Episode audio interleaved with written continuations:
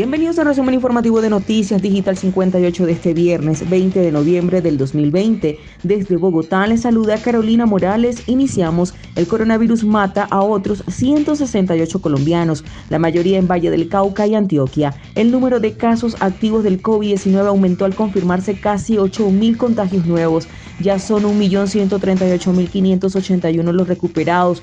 No baje la guardia. Por parte del Ministerio de Salud indicó que del total de 1.233.444 infectados con COVID-19 en Colombia, hay 57.132 casos activos.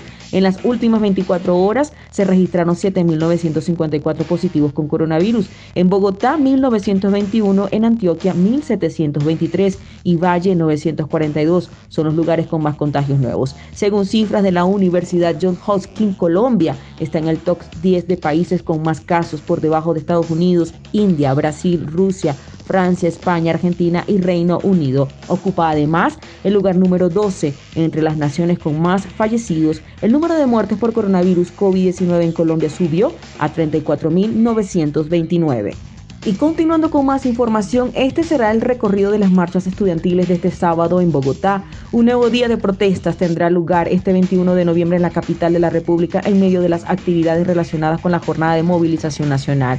La Secretaría de Gobierno de Bogotá dio a conocer el recorrido que realizarán los estudiantes luego de las protestas sociales que fueron convocadas este sábado 21 de noviembre y que coinciden con el día sin IVA programado por el Gobierno Nacional. Saldrán marchas desde la Universidad de Externado, los Andes Libre, Rosario, Javeriana y Distrital hacia la Universidad Nacional en la carrera 30, recorriendo como la carrera séptima y la calle 45. También marcharán estudiantes de la Universidad Central, Sergio Arboleda, La Salle, San Buenaventura y Pedagógica hasta la Universidad Nacional, sede carrera 30. Según así lo informó el distrito, el secretario de gobierno Luis Ernesto Gómez indicó que el 21 es día sin IVA y con movilizaciones. Así que le pedimos a todos seguir este ejemplo de ciudadanía pacífica de marchantes que ejercen el derecho legítimo de la protesta, pero que permiten que este derecho conviva con los otros derechos de los capitalinos, el derecho de trabajar, el derecho a hacer las compras, así lo agregó el funcionario, al tiempo que confirmó que durante los próximos días se van a realizar otras movilizaciones. Y finalizamos con esta información, tercer día sin IVA. Esto es lo que tiene que saber. Este 21 de noviembre se llevará a cabo una nueva jornada muy esperada por el comercio. Ciertos productos solo se podrán comprar por internet para evitar aglomeraciones. Para este sábado 21 de noviembre también habrá condiciones durante la tercera jornada del día sin IVA.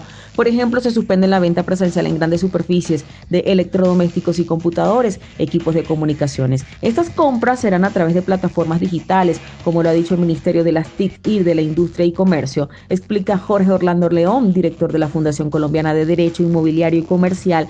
Las demás categorías sí se venderán presencialmente. Estaremos hasta las 10 de la noche. Además del IVA, todas las marcas tienen más descuentos preparados, dice Andrea Sierra, gerente del Centro Comercial Fontanar. En almacenes más pequeños se podrán vender todos los productos tanto de forma virtual como presencial. Se deben cumplir con todos los protocolos de bioseguridad y distanciamiento para evitar el coronavirus. Si va a realizar transacciones en líneas, no olvide los riesgos que están presentes en la red, como estafas o supuestas ofertas virtuales con las que delincuentes buscan los datos y dinero de los usuarios. Así que tome precauciones. De esta manera finalizamos con las informaciones. Recuerda lavarte las manos y evitar la propagación del COVID-19. Reportó Carolina Morales con el CNP 16000 para Noticias Digital 58, Periodismo Web de Verdad. Que pasen todos muy buenas noches.